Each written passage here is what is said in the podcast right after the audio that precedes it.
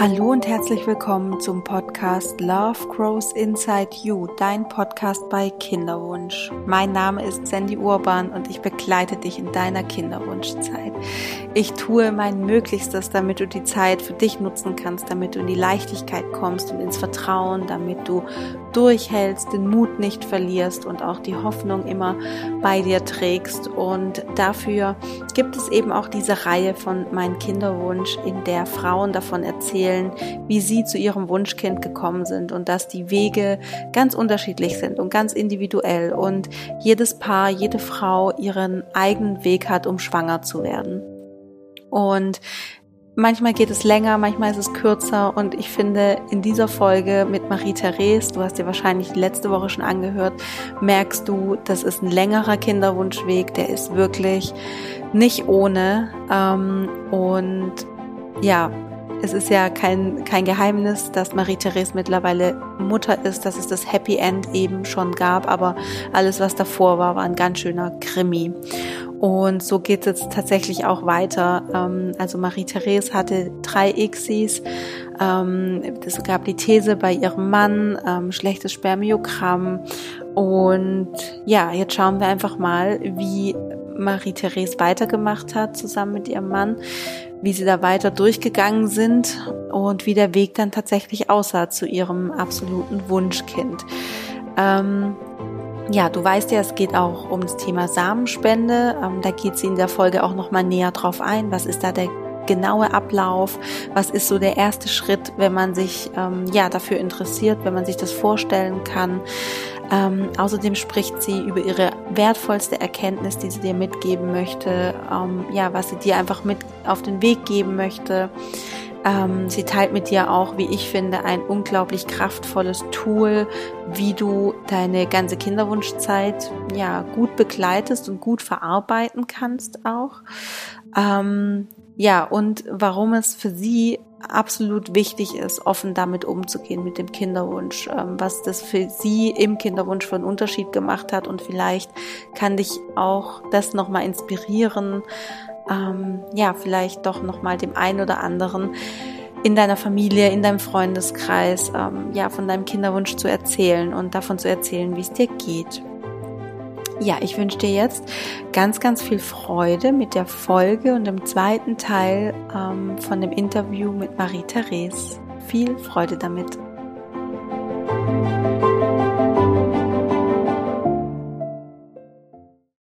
Bin nie so weit gekommen, dass wir einen Bluttest hätten machen können. Und das war dann auch beim dritten Versuch der Fall. Wie ging es dir denn eigentlich jedes Mal? Ich meine, man lässt sich irgendwie zwei Embryos einsetzen ähm, oder zwei befruchtete Eizellen und ähm, wie du ja vorhin schon gesagt hast, man ist sehr hoffnungsvoll, weil man denkt sich, ja, das sind ja zwei, da kommt mhm. schon was bei rum. Bei mir ist ja auch alles in Ordnung, mhm. das wird schon. Und dann eben dieser Moment, wenn du dann zu Hause bist und deine Tage bekommst. Ähm, wie wie ging es dir da? Hm, also natürlich war das, war das immer schlimm. Also ich, ich kann mich jetzt be bewusst an die Tage, muss ich ehrlich sagen, das ist mittlerweile schon so überschrieben irgendwie, glücklicherweise, mhm. dass ich das gar nicht mehr im Detail sagen kann. Aber ich weiß, dass das wirklich, also bei, beim ersten Mal weiß ich noch, als das dann losging, das, das war mal sonntags, wo die Blutung eingesetzt hat, da ist natürlich, erreicht man auch niemanden.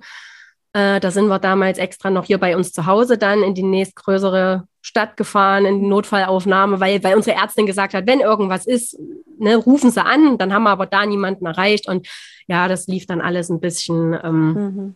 Durcheinander. Und am Ende war es dann aber so, dass die Blutung so stark war, dass dann, als ich dann den Montag in der Klinik angerufen habe und gesagt habe, dass es regelstark ist, dass die auch gesagt haben, na, dann brauchen sie auch nicht kommen. Und ähnlich war das dann eben beim, beim zweiten und dritten Mal, auch wenn ich da dann sagen muss, als beim zweiten Versuch die Blutung eingesetzt hat, da war ich insofern, ich will nicht sagen ruhiger, aber insofern schon abgeklärter, dass ich wusste, okay, wenn jetzt die Blutung kommt, können wir sowieso nichts machen. Dann braucht ja. man jetzt auch nirgendwo hinzufahren. Dann ist es so, wie es ist. Na, und beim dritten Mal war es wieder ähnlich, war es genauso. Wobei das jetzt das dritte Mal tatsächlich auch das ist, wo ich mich jetzt bewusst am wenigsten dran erinnern kann. Mhm. Und dann wart ihr an dem Punkt, es hat wieder nicht geklappt. Es ähm, war euer dritter Versuch. Das heißt, ähm, ja, weiteres wird nicht gefördert. Mhm. Und wie, wie habt ihr euch dann wieder aufgerappelt oder wie ging es dann da weiter mhm. für euch? Ja, also wir waren zu dem Zeitpunkt äh, in der Situation, dass bei uns, also wir kommen aus Thüringen, ein bisschen hört man es vielleicht, äh, an der Nähe zur sächsischen Grenze. Und bei uns gibt es noch so eine Landesmittelförderung. Das ist ja auch von Bundesland zu Bundesland ein bisschen unterschiedlich. Und in unserem Fall hätten wir die Option gehabt, bei einem vierten Versuch zwar nicht mehr von der Krankenkasse unterstützt zu werden, aber zumindest anteilig noch über so eine Stiftung die mit Landesmitteln das unterstützt hätte. Und dementsprechend haben wir schon drüber nachgedacht, weil wir ja auch noch Gewebeproben von meinem Mann hatten. Wir hatten von diesem Tesa-Eingriff auch noch Gewebeproben übrig, drei Stück. Das heißt, es wäre schon noch was gegangen, theoretisch. Aber praktisch habe ich für mich ziemlich schnell, ziemlich klar gespürt, dass ich so, wie es jetzt die letzten Jahre gelaufen ist, nicht weitermachen kann und auch nicht weitermachen möchte weil die, der Verlauf dieser drei Versuche war ja immer ähnlich. Es war immer erstmal schon super, super schwierig, mich so zu stimulieren, dass es passt. Dann war es quasi echt schwer, Zellen zu finden, auch aus dem Gewebe, um die vielen Eizellen, die wir dann hatten, gut zu nutzen. Mhm. Und dann, selbst wenn ich was zurückbekommen habe, bin ich bei allen drei Versuchen nicht zum Bluttest gekommen. Und das, ja. der Verlauf war immer ähnlich. Und deshalb war das für mich klar, dass wir das so nicht weitermachen, dass das einfach keinen Sinn hat. Mhm. Und dann haben wir, sind wir wieder, wir, wir hatten ja, wie gesagt, über dieses Thema Samenspende schon mal nachgedacht, vor da dann mittlerweile ja auch äh, einem guten Jahr. Und da haben wir dann eben nochmal eingehender uns damit beschäftigt und, und da haben da drauf rumgedacht, haben uns unterhalten, ob das für uns denkbar wäre, ob das auch für meinen Mann denkbar wäre. Ne? Wir hatten natürlich auch die Diskussion, wo wir überlegt haben, hm, wenn wir jetzt hier wirklich über eine alternative Form der Familiengründung nachdenken müssen, ist es dann nicht fairer, in Anführungsstrichen, in Richtung Adoption zu denken, wo das Kind dann weder mein leibliches noch sein leibliches Kind ist. Das waren Diskussionen, die wir geführt haben. Aber letztendlich war dann der ausschlaggebende Punkt, dass ich immer wieder dahin zurückgekommen bin, dass ich gesagt habe, hier die Ärzte und die Werte und alles, alle Faktoren um mich herum und in mir sprechen dafür, dass ich schwanger werden kann. Es, es gibt keine Diagnose, es, es ist alles soweit okay. Und es, es gibt die Möglichkeit. Und da habe ich dann zu meinem Mann gesagt, Stefan, wenn das geht, dann möchte ich diese Erfahrung auch machen, wie es ist, schwanger zu sein, wie es ist, zu gebären, eine Geburt zu erleben. Und ähm, das hat mein Mann dann letztendlich auch verstanden und angenommen und hat gesagt, gut, wenn dir das so wichtig ist und, und dir das so viel bedeuten würde, dann äh, machen wir das. Und dann ist das natürlich also dann war das für mich in dem Moment auch schon ein riesen, riesen Liebesbeweis, ne? dass er jetzt wirklich gesagt hat, okay, zu, zu, deinem, um dir deinen Wunsch, um dir um dein Bestes quasi möglich zu machen, stecke ich jetzt zurück und nehme in Kauf, dass wir dann ein Kind haben, was nicht von mir ist. Mhm. Ne? Ja, was waren denn so, was waren denn die Gedanken so von deinem Mann, was die Samenspende anging? Also er wird es ja wahrscheinlich nicht einfach so hast du ja gerade schon angedeutet, er hat es nicht so einfach hingenommen und hat gesagt, ja, okay, machen wir, passt, ist für mich gar kein Problem, ähm, sondern es war ja wahrscheinlich ein bisschen anders. Er hat ja wahrscheinlich andere Gedanken dazu. Magst du uns da mal kurz abholen, wie ja. es ihm da so ging? Ja, kann ich machen. Also das hat ihn natürlich auch wieder beschäftigt. Ich, ich, es gibt, gab auch so eine, so eine ganz prägende Situation, wo er wirklich abends mal in der Küche beim, beim Essen vorbereiten dann echt in Tränen ausgebrochen ist und, und gesagt hat, äh, also mir dann damals wirklich auch offen gesagt hat, dass er Angst hat, dass ich ihn verlasse. Das war aber eben noch, bevor es um diese Samenspende-Geschichte ging. Aber da, das war so ein wirklich prägender Punkt, der mir auch nachhaltig im Gedächtnis geblieben ist.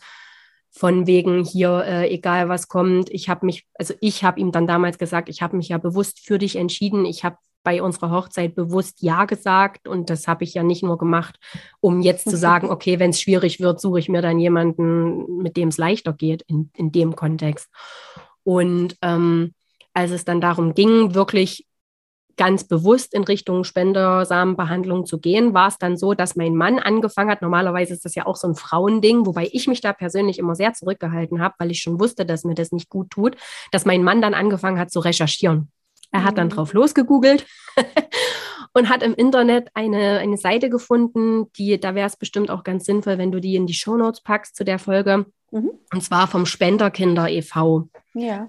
Das ist eine Internetseite, das ist eine Vereinigung von Menschen, von Erwachsenen, die auch im, im Rahmen von so einer Spendersamenbehandlung gezeugt wurden und die mit ihrer Arbeit in diesem Verein dazu beitragen wollen, eben Kinder, die auch auf diese Art und Weise äh, entstanden sind, zu unterstützen und eben auch potenzielle Wunscheltern, wie wir es ja dann gewesen sind und jetzt auch tatsächlich sind, ähm, auch zu unterstützen und da auch ein Stück weit darauf vorzubereiten und da auch den Entscheidungsprozess ganz bewusst zu machen, weil da ja wirklich ein paar ganz wesentliche Punkte gerade für das Kind, was ja dann daraus entsteht, dranhängen, die man jetzt selber so in der Situation des akuten Kinderwunsch, wo es eigentlich nur darum geht, wir wollen jetzt dieses Baby haben, gar nicht so im Vordergrund stehen.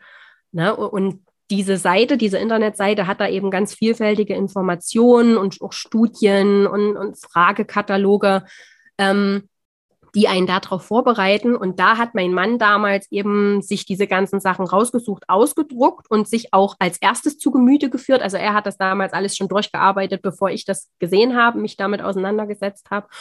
Und hat sich aber dadurch tatsächlich, das müssen wir ehrlich sagen, zunächst mal ganz schön verunsichern lassen weil da natürlich auch Studienergebnisse dabei waren, die besagt haben, ja, es ist schon nachgewiesenermaßen so, dass da ja auf biologischer Ebene zwischen Eltern und dem biologischen Kind Sachen ablaufen, die halt von der Natur so vorgesehen sind, ne? mhm. ne? Pheromone, Hormone ja. etc. pp.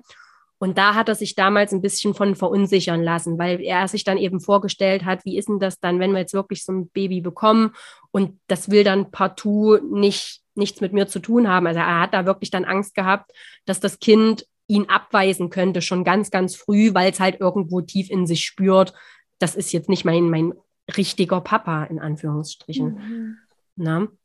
also da muss man sagen, da hat die Informationsflut, das kennen sicherlich auch ganz viele Frauen, eher dazu beigetragen, dass man verunsicherter ist. Mhm aber es hat das zumindest auch noch mal bewusster gemacht. Also es hat dafür gesorgt, dass wir uns damit echt bewusst auseinandergesetzt haben und was da ganz, ganz wertvoll für uns war, war eben, dass die auch, also dieser Spenderkinder e.V. so einen Fragenkatalog hatte für Wunscheltern mit Fragen, wo sie wirklich gesagt haben, setzt euch mit diesen Fragen auseinander, bevor ihr die Entscheidung trefft.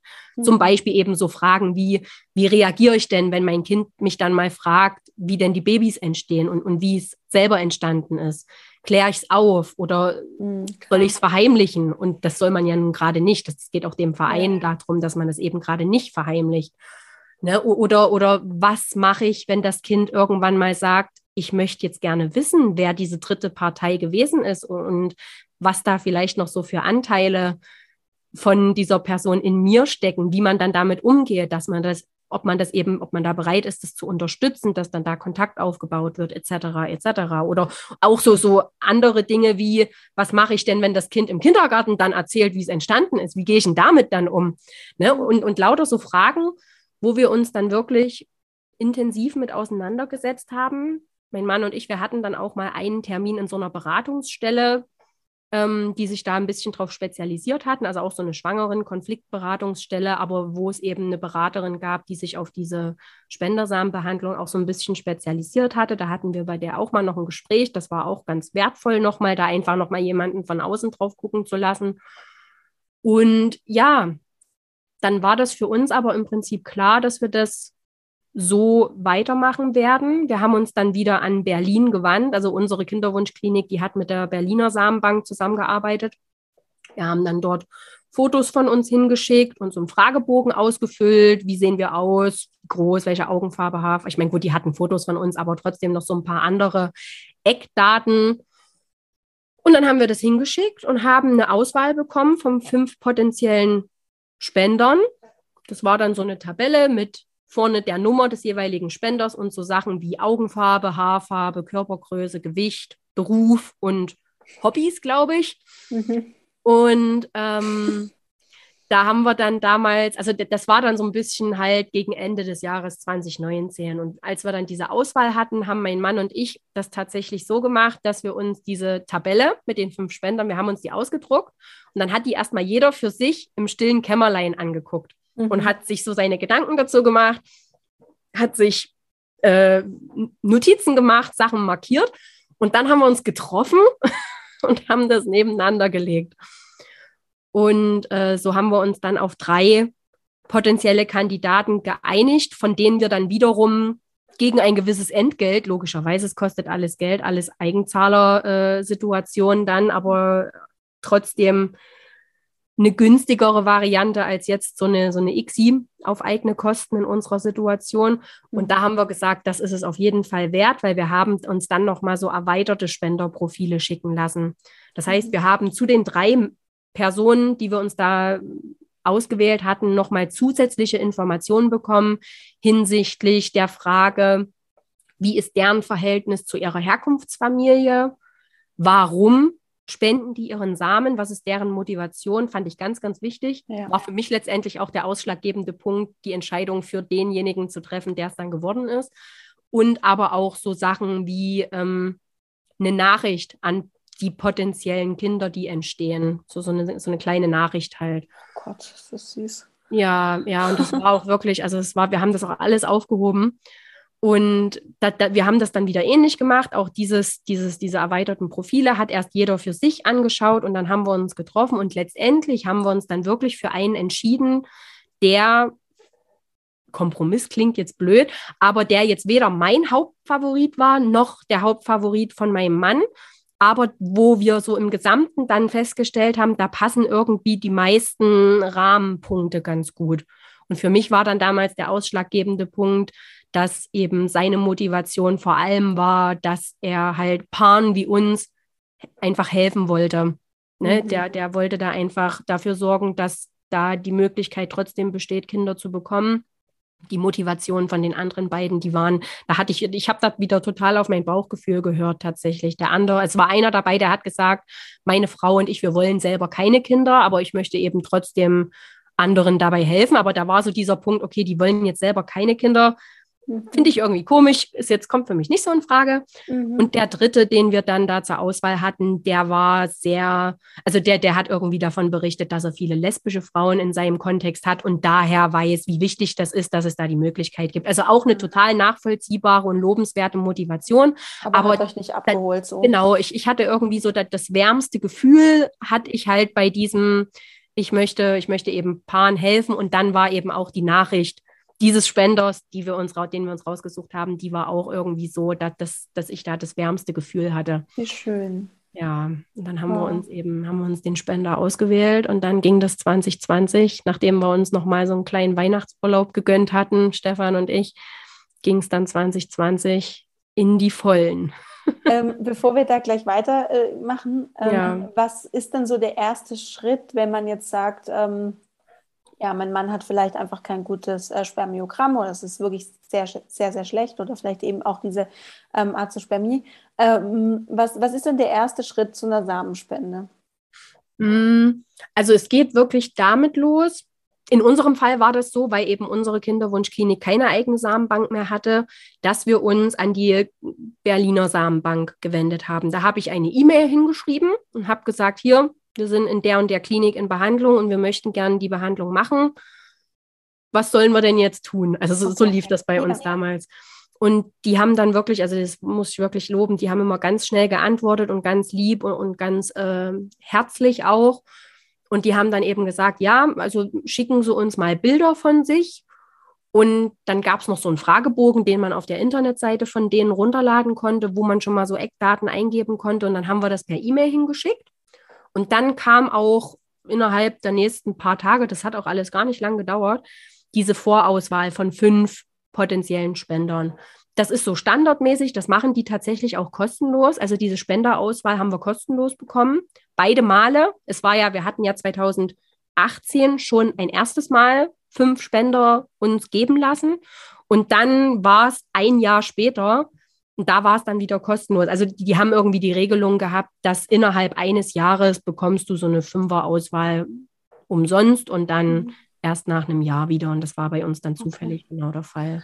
Aber eigentlich hört sich das jetzt relativ easy an. Ja. Also wenn man jetzt sagt, wir hätten gerne eine Samenspende, dann ist das eigentlich ziemlich unkompliziert. So ist es mhm. jetzt mhm. Genau, genau. Es war damals, äh, als wir 2018 mit unserer Kinderwunschklinik das schon mal besprochen hatten, da war das noch ein bisschen komplizierter, weil das ja aber eben intern über die Kinderwunschklinik gelaufen ist. Da, da sollten wir dann irgendwie noch zum Notar gehen und uns das beglaubigen lassen, dass das für uns okay ist. Und keine Ahnung, wir waren dann sogar mal beim Notar in dem Jahr, aber das war auch ein total sinnloser Termin eigentlich. Mhm. Das Dokument, was wir dann dort gemacht haben, war auch komplett hinfällig. Das haben wir nie wieder gebraucht. Es hat sich ja dann alles erledigt. Aber dieser Weg dann über die Berliner Samenbank liegt wahrscheinlich aber auch wirklich an dieser Gesetzesänderung von 2018, könnte ich mir vorstellen, dass das das ein bisschen mhm. vereinfacht hat. Und ja. gerade weil wir eben auch verheiratet sind, stellt sich dann ja auch nicht die Frage, ob mein Mann die Vaterschaft anerkennt, weil sobald du in einer, in einer Ehe ein Kind bekommst, bist du qua Gesetz ja, ja sowieso äh, der Vater sorgeberechtigt. Ja. Ne? Und ja, also das war vom Ablauf her unkompliziert. Schön. Das ist doch mal schön. Ja, tatsächlich. Das kann ich bestätigen. Ja. Okay. Also und dann, ähm, genau, 2019 ging es dann los. Ihr habt die Samenspende bekommen. Ähm, wurdest du da jetzt auch nochmal stimuliert oder war das dann eher wie eine Insemination?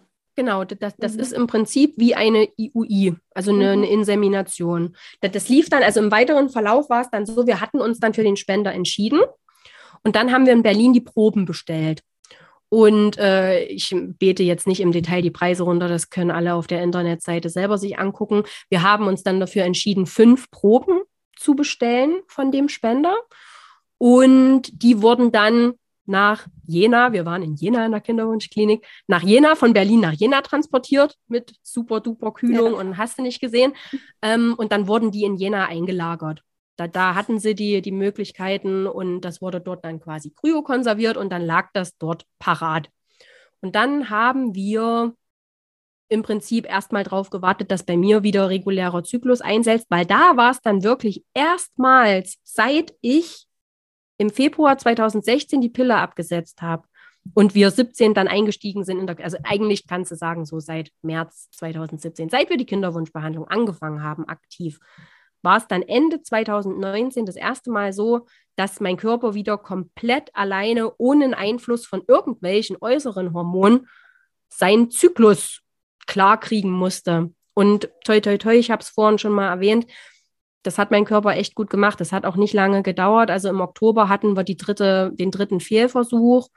Und im Weihnachtsurlaub, kurz vor Weihnachten, setzte die Menstruation wieder ein. Und das war, also es war mhm. echt keine lange Zeit und das lief dann auch alles ganz gut. Und ähm, wir hatten dann im es war auch noch Ende des Jahres. Also ich hatte dann im Vorfeld, vor dieser ersten Insemination, hatte ich noch eine Bauchspiegelung, weil meine Ärztin gesagt hat, das, das haben sie bei mir nämlich damals nicht gemacht, weil bei uns von Anfang an klar war, wir machen eine ICSI haben die bei mir gar keine Eileiter-Durchlässigkeitsprüfung oder irgendwas gemacht, weil es ja irrelevant war. Die Eizellen sind sowieso, wären auf anderem Wege in meine Gebärmutter gekommen. Und da war es dann aber so, dass meine Ärztin gesagt hat, nee, also wenn wir das jetzt wirklich machen, dann prüfen wir jetzt nochmal 100 Prozent ab, dass da wirklich auch organisch alles okay ist. Und da hatte mhm. ich dann mhm. im November 19 noch eine Bauchspiegelung mit äh, hier Eileiter-Durchlässigkeit und toi, toi, toi war alles tippitoppi in Ordnung, Gott sei Dank. und dann war es wirklich im Januar, Februar, nee, es war Ende Februar, bin ich dann wieder in die Klinik und da wurde dann aber wirklich der, der Zyklus nur noch beobachtet. Da wurde von außen nichts mehr gegeben. Es wurde, ich musste dann alle zwei Tage die Stunde nach Jena fahren, um Ultraschall machen zu lassen und wieder zurück nach Hause beziehungsweise auf Arbeit. Das war natürlich auf Arbeit auch echt eine belastende Situation, muss ich ehrlich sagen. Da müssen wir jetzt hier im Detail vielleicht gar nicht unbedingt drauf eingehen, aber das war schwierig. Ne, wir hatten auf Arbeit kleine Teams, wir waren viel ja. unterwegs und immer irgendwie verplant. Das war echt eine Herausforderung, die zum Schluss dann auch nicht mehr funktioniert hat. Aber das, das ist eine andere Geschichte. Ähm, und ich bin dann eben im, im Februar aller zwei Tage nach Jena gefahren, habe dort Ultraschall gemacht und die einzige Stimulation, die wir dann gemacht haben vor der Insemination, war, dass mit der Ovitrell der Eisprung ausgelöst wurde. Dass die wirklich wissen konnten, okay, ja. Das Ei springt jetzt in den nächsten x Stunden und das, das bringt jetzt was, dass wir die Samen übertragen. Und ja, dann hatte ich um meinen Geburtstag rum, also Ende Februar, Anfang März, die erste Insemination und dann wieder Warteschleife. Und in der Warteschleife ist nichts passiert. Also bin ich zum Bluttest. Wow. Ja. Und dann habe ich am Tag nach dem Bluttest einen Anruf bekommen und dann wurde mir gesagt, ich sei schwanger. Und da bin ich am Telefon erstmal sind sämtliche, ich war auf Arbeit, aber ich war zum Glück alleine. und da sind erstmal sämtliche Dämme geplatzt und ich dachte, wow, das mhm. ist jetzt natürlich, also das hätten wir auch nicht gedacht, dass das jetzt auf Anhieb äh, ja funktioniert. Das war echt krass. Oh, das berührt und, mich gerade auch selber total, weil ja. ihr habt da echt so einen Weg hinter euch.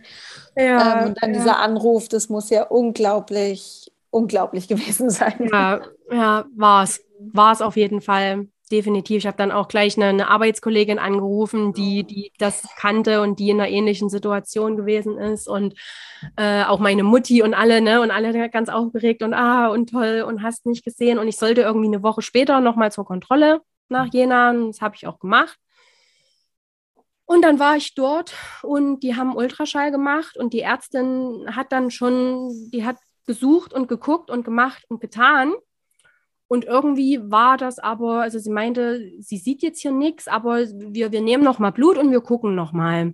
Mhm. Und äh, ich muss noch dazu sagen, vor dem Bluttest, der dann, wo rausgestellt, sich rausgestellt hatte, dass es geklappt hatte, hatte ich zu Hause schon mal einen Schwangerschaftstest gemacht.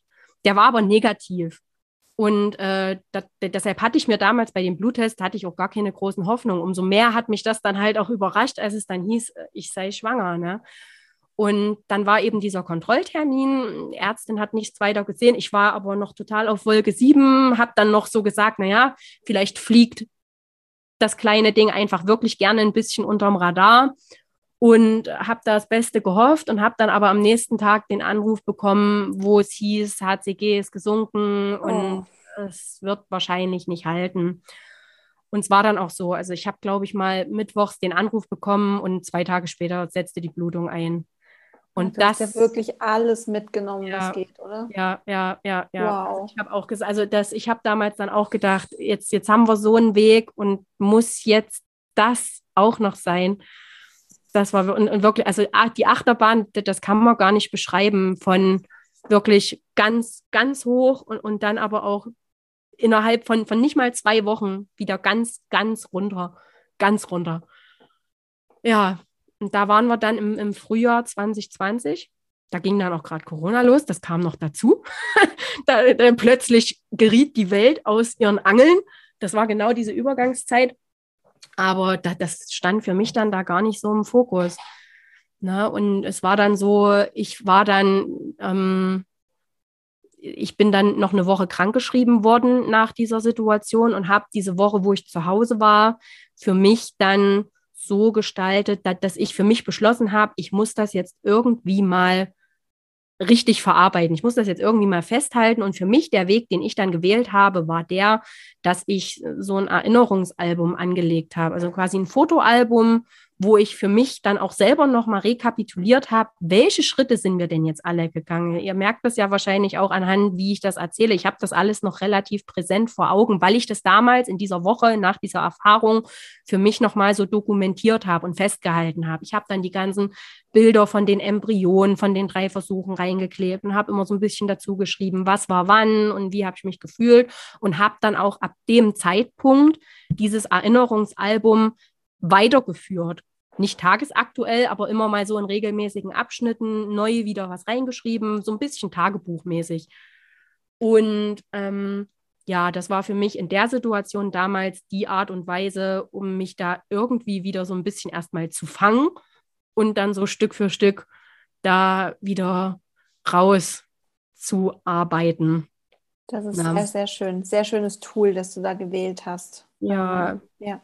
Ja, also ist wirklich, das, das ist für alle, die da so ein bisschen kreative Ader haben oder auch gerne schreiben, generell auch viel mit, mit Schreiben verarbeiten, kann ich das, kann ich das echt empfehlen. Und es ist jetzt natürlich jetzt im Nachgang in der Situation, in der wir jetzt sind, ist dieses Album, ist, ist, ist, ist ein dreibändiges Album mittlerweile, es sind drei, drei Fotoalben voll geworden. Wow.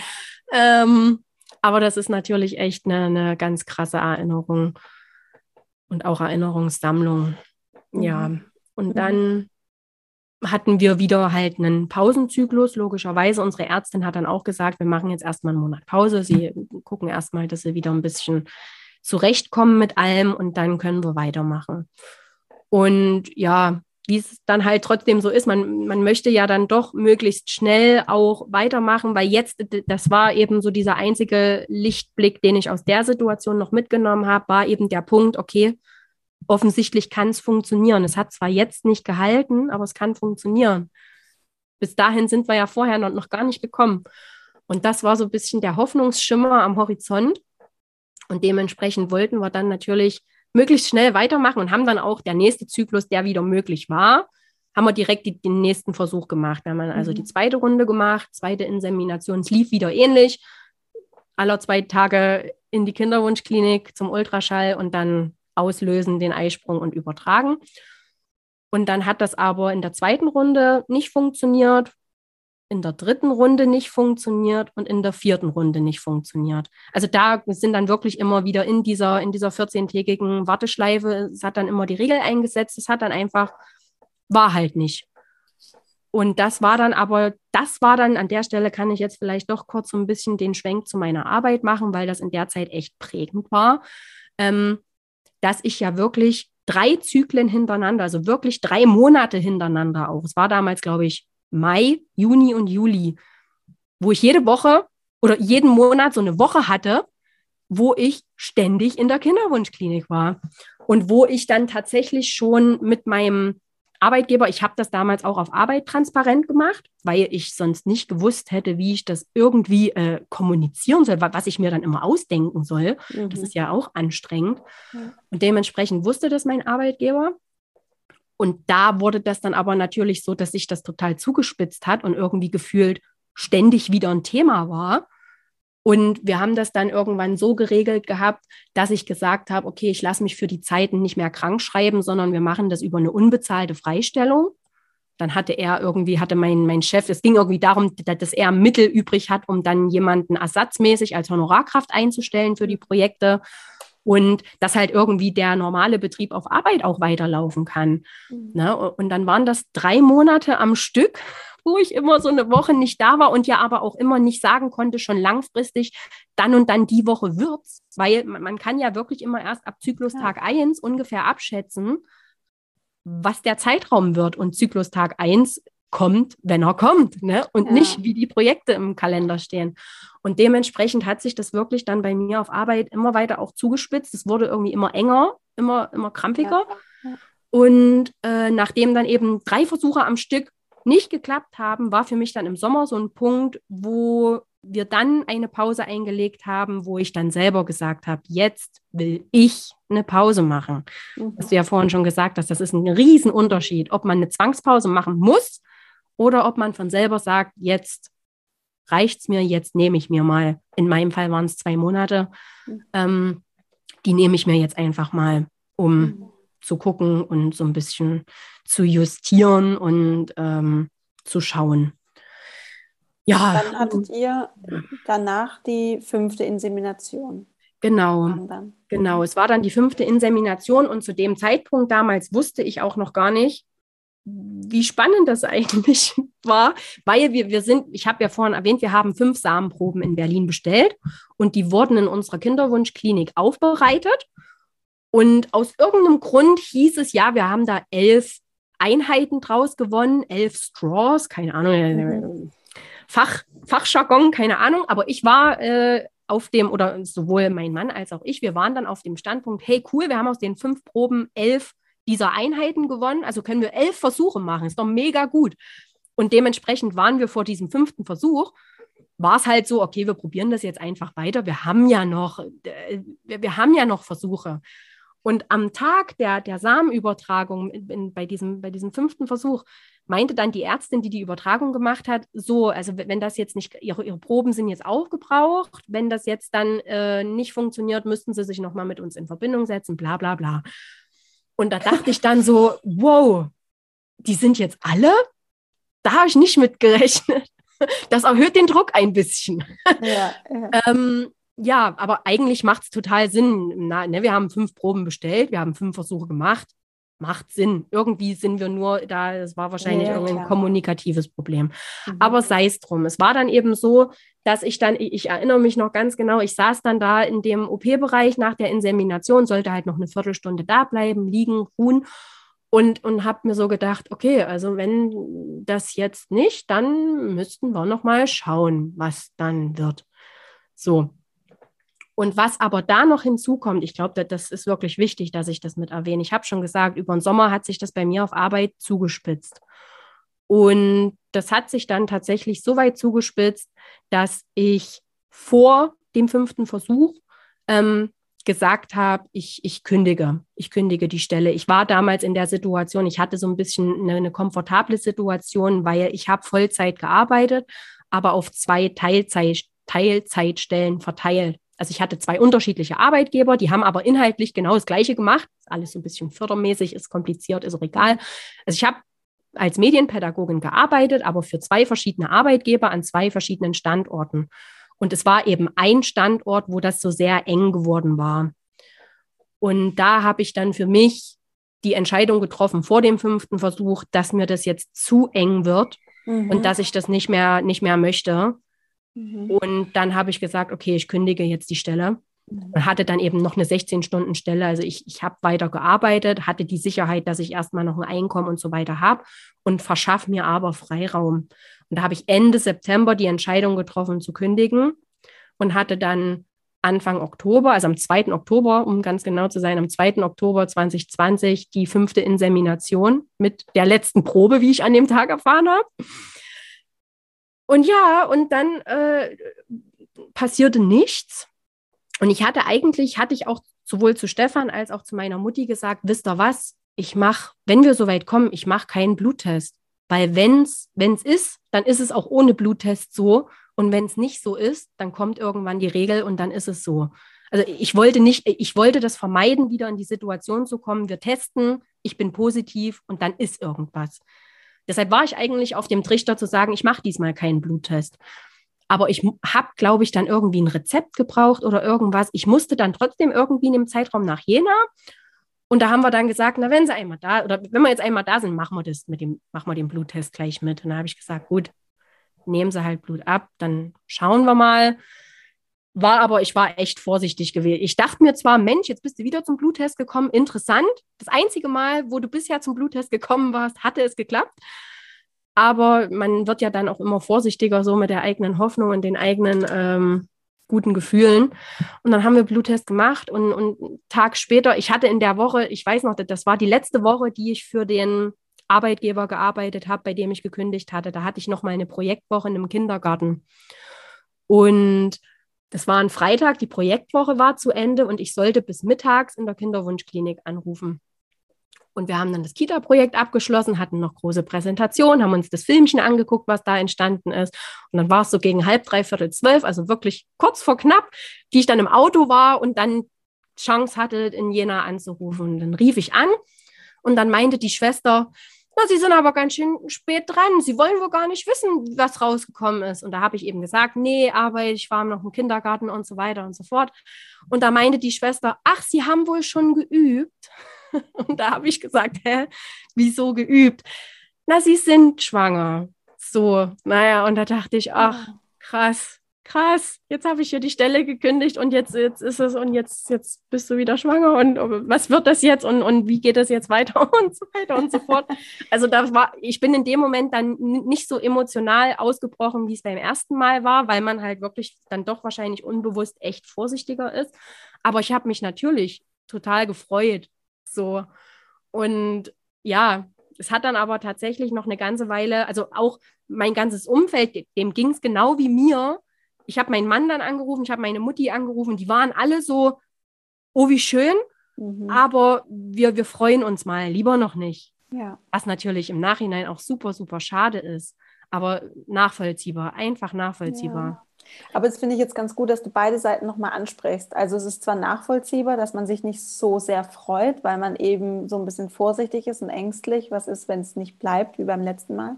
Mhm. Aber das ist genau das, was ich auch immer denke und auch sage, wenn du, wenn es dann wirklich bleibt und du die ganze Zeit mit so einer angezogenen Handbremse fährst, es ist rückblickend echt schade. Ja. Und es ist, also was, ähm, was ich auch immer so denke, es ist auch irgendwie dem Kind gegenüber so ein bisschen unfair. Mhm. Weil ähm, ich meine, das spürt es jetzt noch nicht, aber trotzdem so dieses, du freust dich nicht so krass auf das Kind, ja, sondern ja. du bist immer so, naja, mal schauen, ob es schafft, ob es das schafft, ne? Mal schauen bis zum nächsten Termin und sowas. Also das ist auch immer so, aber es ist so menschlich und nachvollziehbar, dass man trotzdem ähm, einfach ja, mit angezogener Handbremse fährt, was die Gefühle angeht. Ja, ja also gerade in meinem Umfeld habe ich das gemerkt. Ich für mich selber war dann wirklich, äh, ich war dann an dem Punkt, ich habe zu dem Zeitpunkt war ich dann auch schon totale, äh, total äh, Fangirl, wäre übertrieben, aber totale Stammhörerin auch von deinem Podcast und du hattest da ja auch schon so ein paar Folgen gemacht, gerade auch so Ängste in der Frühschwangerschaft und so. In der Phase habe ich die Folge rauf und runter gehört und habe mir immer, habe mir immer dann wirklich so ge gesagt, äh, jetzt, hier und heute und jetzt bist du schwanger. Jetzt gerade hast du dieses kleine Wesen in dir. Was morgen ist, weiß ich nicht, kann ich nicht kontrollieren, wird sich zeigen. Aber jetzt gerade hier und heute ist es so, wie es ist und es ist gut so. Und ich vertraue jetzt einfach drauf, dass es gut werden kann. Und so habe ich mich über die ersten zwölf Wochen schon gehangelt. Es war ein Hangeln, klar, war da ganz viel Angst und, und Gedanken und Sorge auch im Spiel.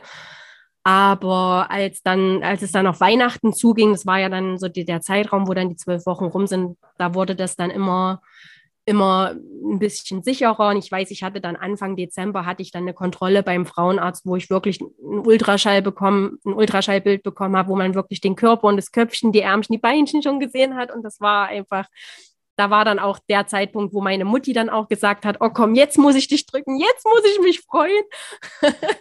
und ja, und dann wurde das wirklich so mit Beginn des neuen Jahres 2021 wurde das dann von Mal zu Mal, von Kontrolle zu Kontrolle immer leichter, immer sicherer, bin ich immer mehr ins Vertrauen gekommen, auch wenn ich wirklich sagen muss, ich war die ganze Schwangerschaft über aufgeregt und, und habe mir natürlich Gedanken gemacht, Sorgen gemacht, auch über die zwölfte Woche hinaus. Das, ist, das steckt nach ja. so einem Weg dann, glaube ich, auch einfach drin. Das ist, glaube ich, auch legitim. Ja, ja und dann, und dann bin ich so durch die Schwangerschaft durchgegangen und, und hatte aber auch, also auch da wieder, mein Körper ist da echt eine Wucht. Ich hatte, ich hatte, ich habe im ersten Trimester und auch im weiteren Verlauf der Schwangerschaft nichts keine Beschwerden, keine Übelkeit, kein gar nichts. Ich habe in der Anfangszeit nicht mehr die Sachen essen wollen, die ich sonst immer gegessen habe. Aber ansonsten nichts. Ich habe dann einfach, ich habe dann auch, äh, die war ja auch schon bei dir im Podcast, die Julia Glesti. Da mhm. habe ich dann so ein bisschen Schwangerschafts-Yoga mit ihr gemacht immer. Und ähm, ja, habe mich dann von Woche zu Woche äh, gehangelt, und, und immer mehr gefreut, bin immer mehr in, ins Vertrauen gegangen. Und dann war noch mal so ein Highlight der Termin von der Feindiagnostik, wo wir dann erfahren haben, was es wird. Ich bin nämlich ganz lange davon ausgegangen, dass das ein kleiner Junge wird. Irgendwie hatte ich das Gefühl, es wird ein kleiner Junge. Und dann bin ich bei der Feindiagnostik, obwohl, und es war aber immer so, dass sowohl mein Mann als auch ich, wir haben immer gesagt, auch wenn wir es uns raussuchen dürften, so ein kleines Mädchen wäre schon schön. Aber irgendwie habe ich mich total auf den Jungen eingestellt. Und, ja. und, ich war bei der Feindiagnostik und der setzt den Ultraschall an und sagt, so, das wird schon mal ein kleines Mädchen. und da habe ich gesagt, echt, sind Sie sich da ganz sicher? Woran erkennen Sie denn das? Und, aber das, das war für mich tatsächlich dann auch bis zum Schluss noch so ein spannender Faktor, wo ich immer dachte, mal gucken, ob es wirklich ein Mädchen wird. Witzig, sehr witzig. Aber bei uns war es ja genau gleich. Ich dachte auch die ganze Zeit, es wird ein Junge. Aber mhm. auch bei mir war es so, als wenn ich es mir raussuchen hätte können, hätte ich schon ein Mädchen genommen. Da weiß man, als Frau weiß man, was man da hat. ist, äh, da kennt man sich aus. Ne? Aber ähm, witzig, weil ich dachte auch bis zu dem Termin, wo, wo wir es erfahren haben, dachte ich auch, äh, das safe ist es ein Junge. Ganz sicher. Spannend. Cool. Ja, da, da, hat man, da hat man so oft so ein eindeutiges Bauchgefühl und dann aber in so einer Situation völlig versagt. Einem, ja, wird einem ja. da ein Schnippchen geschlagen. Aber umso schöner, ist, vor allen Dingen war es schön für meinen Mann, muss ich ehrlich sagen, weil ich wirklich auch glaube, wenn das ein kleiner, natürlich hätten wir einen Jungen genommen, um Gottes Willen, ich will das überhaupt gar nicht irgendwie ausschließen oder so, aber ich könnte mir vorstellen, dass es für meinen Mann ein Stück weit schwieriger gewesen wäre, so einen kleinen Jungen anzunehmen mit dem Wissen, ja. da, da steckt noch ein anderer Mann drin, als, jetzt, als es jetzt ist bei, bei so einem kleinen Mädchen. Ne? Das ist auch nur ein Gedankengang, aber ich glaube, das spielt echt eine Rolle. Ja. Und dementsprechend ist mein Mann dann natürlich auch vor Freude im Dreieck gehüpft, wo ich gesagt habe, hier, es wird ein kleines Mäuschen. Wie schön, wunderbar. Ja. ja, sehr nachvollziehbar, aber auch die Gedankengänge, ja. ja. Ja. Was würdest du, ich finde es total ähm, toll, wie, ja, wie detailliert du wirklich deine Kinderwunschzeit, die ja wirklich auch sehr lange ging und sehr intensiv mhm. war, wie ähm, detailliert du das immer noch präsent hast. Ähm, was eben auch daran liegt, dass du diese Alben gemacht hast, klar. Mhm. Ähm, und wenn du da so dran denkst, was, was, was würdest du deinem Ich in dieser ganzen Kinderwunschzeit gerne mit auf den Weg geben? Hm. Ja, das ist eine, eine Frage, über die habe ich mir tatsächlich schon häufiger Gedanken gemacht. Das kommt ja auch immer mal wieder äh, auch in den anderen Mein Kinderwunsch-Folgen in deinem Podcast. Das ist ja keine unbekannte Frage, die stellst du ja immer wieder. Und äh, wenn ich da jetzt wirklich drüber nachdenke, was würde ich mir sagen in diesem, wenn ich jetzt an den Sommer 2018 denke, wo wir erfahren haben mit dieser langen Wartezeit, was hätte ich mir da gesagt? Ich glaube, ich wäre wirklich zu dem Punkt gekommen, den ich an der Stelle vorhin auch schon gesagt habe, nämlich mit diesem nicht kämpfen nicht gegen die Situation kämpfen, die du nicht in deiner Kontrolle hast. Du, du kannst es nicht kontrollieren, du musst das auch nicht kontrollieren. Ne? Das sind ja auch ganz viele von uns, sind ja so verkappte Kontrollfreaks. Und in dem Fall geht es halt einfach nicht. Und das Kämpfen bringt einen nirgendwo hin, außer dass es die eigenen Akkus entlädt, die man eigentlich für ganz andere Dinge bräuchte. Und ich glaube, mhm. das ist so das Kernding, was ich mir da sagen würde, ja. Was denkst du, wie kommt man dahin, dass man aufhört zu kämpfen und die Situation besser annimmt? Was, was, was hilft da?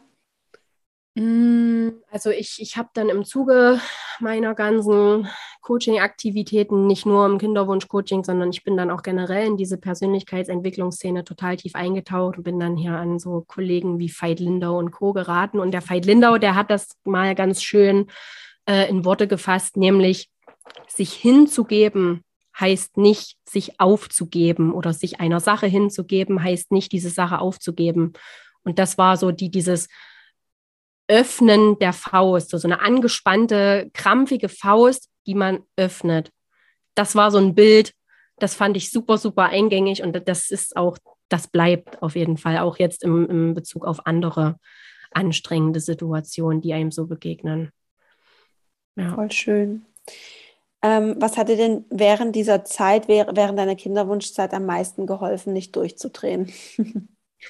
Also da muss ich echt sagen, auf jeden Fall die Tatsache, dass wir offen damit umgegangen sind, dass wir uns in, in, unserem Umfeld und auch im erweiterten Umfeld, also wir haben uns dann so nach und nach auch immer mehr Leuten geöffnet. Wir haben es jetzt nicht jedem x-beliebigen direkt auf die Nase gebunden, aber so im Familienkreis, im Freundeskreis, auf Arbeit tatsächlich auch bei dem einen oder anderen, sich da zu öffnen, nimmt auch unglaublich den Druck raus. Also war zumindest meine ganz persönliche Erfahrung, dass man da einfach sich selber nicht verstellen muss, nichts verheimlichen, nichts zurückhalten muss, weil es geht einem ja sowieso die ganze Zeit durch den Kopf. Und wenn man das dann nicht irgendwie mal rauslassen kann, auch jemand anderem gegenüber als jetzt nur dem eigenen Partner, dann ist das echt super viel wert. Und dann kommt das natürlich auch ein Stück weit zu einem zurück, weil man dann ja auch erst merkt, hey, ich bin damit nicht alleine. Ich habe eine Arbeitskollegin hier, ich habe eine Bekannte da, die entweder in derselben Situation sind oder die wieder jemanden kennen,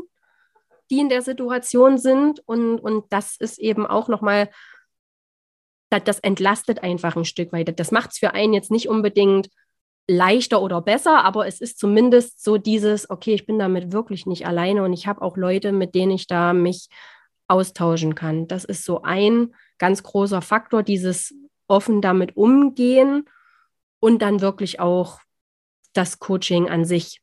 Das hat mich wirklich äh, unfassbar getragen, gehalten. Ich habe das auch der lieben Franziska jetzt schon im Nachgang ganz häufig zurückgespiegelt, dass das wirklich eine ganz, ganz wertvolle Geschichte war. Und gerade jetzt auch in Bezug auf ihre spezielle Coachingarbeit, jetzt hat sie auch in dem Interview mit dir erzählt, sie hat ja wirklich auch den Ansatz zu sagen, ähm, man muss nicht so lange für die Sache kämpfen, bis man sich komplett aufgerieben hat und nicht mehr kann. Also es ist, man darf auch irgendwann für sich selber den Punkt erspüren, wo man sagt, jetzt, jetzt öffne ich mich vielleicht doch mal diesem alternativen Plan B. Ich, ich war noch nicht ganz an dem Punkt, also ich bin in der ganzen Zeit immer so zwischen den Welten gewesen. Ich habe schon immer das Gefühl gehabt, ich kann schwanger werden und das kann funktionieren. Aber so in dieser Pause vor der letzten Insemination habe ich mich schon auch tatsächlich mal mit so Fragen beschäftigt, wie, wie stelle ich mir mein Leben denn vor, wenn ich dann mal alt bin und vielleicht keine eigenen Kinder habe. Habe da keine abschließende Antwort gefunden zu dem Zeitpunkt. Habe da bis zum Schluss war das für mich noch noch nicht abgeschlossen. Aber mich damit wirklich ganz bewusst auseinanderzusetzen und da auch Begleitung dabei zu haben, das war für mich auch noch ganz, ganz, ganz wichtig. So schön, ja, ja. Marie-Therese, ich danke dir für deine Offenheit und für all dein Wissen, was du geteilt hast mit den ganzen Frauen, ähm, die zuhören. Und ja, umso schöner, dass wir die Folge auch wieder mit, damit abschließen, dass du jetzt Mama bist und ähm, müde, aber glücklich wahrscheinlich. genau. Ja, definitiv. Ne? Möchtest du den Frauen, die zuhören, noch gerne irgendwas sagen? Möchtest du ihnen irgendwas mit auf den Weg geben? Hm. Ja, ist natürlich eine, eine, krasse Vorstellung, jetzt hier so einen, so einen Kanal zu nutzen, wo irgendwie ganz, ganz viele Frauen, die noch in der akuten Kinderwunschphase drinstecken, da jetzt irgendwas äh, mitzugeben, was, was die für, für sich nutzen können. Also ich würde, glaube ich, schon, ich, vielleicht bleibt euch im Gedächtnis dieses Bild der Faust, die sich öffnet im Kontext von nicht mehr kämpfen zu müssen dass das wirklich ein ganz äh, wertvolles Bild ist, was Entlastung schaffen kann. Und dann wirklich auch den Mut zu haben, in sich selber auch zu investieren. Ich weiß, es gibt sicherlich auch ganz, ganz viele Frauen, die hören deinen Podcast oder die lesen sich im Internet ganz viele Sachen an und versuchen das mit sich selber auszumachen. Aber es macht einen riesen Unterschied, wirklich den Schritt zu gehen und zu sagen, ich, ich gönne mir jetzt so eine Begleitung, ich gönne mir jetzt so ein Coaching. Das ist wirklich nochmal ein ganz großer Unterschied. Und dafür appelliere ich aber ganz, ganz stark, weil das für mich einfach einen riesen Unterschied gemacht hat. Wie schön. Danke dir, du Liebe. Danke, dass du hier warst. Danke, dass du so offen warst und alles mit uns geteilt hast. Sehr gerne. Du Liebe, ich hoffe, du konntest dir ganz, ganz, ganz viel daraus mitnehmen aus Marie-Therese Weg und aus dieser Folge. Und ja, es zeigt dir einfach, dass es sich lohnt, durchzuhalten, egal wie steinig der Weg aussieht. Geh weiter und irgendwann kommst du an den Punkt, wo dein Wunschkind wirklich auf dich wartet und wirklich da ist und du schwanger bist. Und auch wenn es mal bedeutet, einen anderen Weg zu gehen, als du dir ursprünglich vorgestellt hast geh weiter. Es lohnt sich absolut. Und vielleicht nimmst du es auch so ein bisschen mit als Impuls, dass du weniger im Kämpfen bist und ein bisschen, ja, die Faust aufmachst. Auch ich finde das ein unglaublich kraftvolles Bild. Und ich hoffe, dass dir auch Marie-Therese Weg gezeigt hat, dass sich der Kinderwunsch, die Zeit des Kinderwunsches absolut dafür eignet, weiterzugehen in der persönlichen Entwicklung, dass du dich deiner inneren Welt zuwendest und einfach mal schaust, was gibt's da noch zu entdecken, einfach eine Stufe tiefer gehst und vielleicht noch mal eine Stufe tiefer und vor allem auch dein ganzes Leben vielleicht jetzt mal reflektierst. Ja, ist es das, wo du gerade sein möchtest? Gibt es noch irgendwas für dich, was du erfüllen möchtest? Irgendein Traum, irgendein Projekt? Oder ist der Beruf, in dem du gerade bist, wirklich der, der dich glücklich macht? Oder geht es darum, vielleicht noch mal was Neues aus, auszuprobieren und ganz mutig voranzuschreiten und einen neuen Weg ähm, ja, zu begehen? Und ja, ich hoffe auf jeden Fall, die Folge hat dir irgendwas gebracht und ähm, lass mich das gerne wissen. Schreib mir auf Instagram oder schreib mir auch gerne eine E-Mail, ähm, wie dir die Folge gefallen hat. Und du findest in den Show Notes eben die Links noch, ähm, die Marie-Therese noch angesprochen hat. Also zum einen diese Spenderkinder e.V. findest du den Link, aber auch, und das hat sie mir noch mal im Nachgespräch gesagt, es gibt ähm, sehr, sehr schöne Bilderbücher ähm, zum Thema, ja, die Geschichte unserer Familie, die dann doch einfach ganz unterschiedlich sein kann. Ja, also in dem Fall jetzt eine Samenspende vor ähm, oder im letzten Jahr vor ein paar Monaten habe ich ein Interview geführt mit Nadine. Da ging es um eine Eizellspende und ähm, Genau, und da gibt's Bilderbücher von einer, ich glaube Eva Thorn heißt sie, müsste ich nochmal schauen, aber du findest den Link auch nochmal in den Show Notes. Ähm, genau zu diesen einzelnen Themen. Also ähm, wie bin ich entstanden, ähm, wenn ich, ja, wenn es eine Samenspende war oder eine Eizellspende oder auch eben ja eine assistierte Befruchtung. Und ich schicke dir oder ich äh, äh, ähm, mach dir den Link in die Show Notes, da kannst du mal vorbeischauen. Und in den Show Notes findest du auch noch mal mehr zu mir, mehr Infos, meine Website, ähm, aber auch ja den Link zu meinem Journal. Marie-Therese hat auch mit dem Journal gearbeitet und ähm, genau. Und wenn du noch Fragen hast oder irgendwas, dann meldest du dich wie immer sehr gerne bei mir. Und jetzt wünsche ich dir noch eine gute Zeit, du Liebe. Pass gut auf dich auf.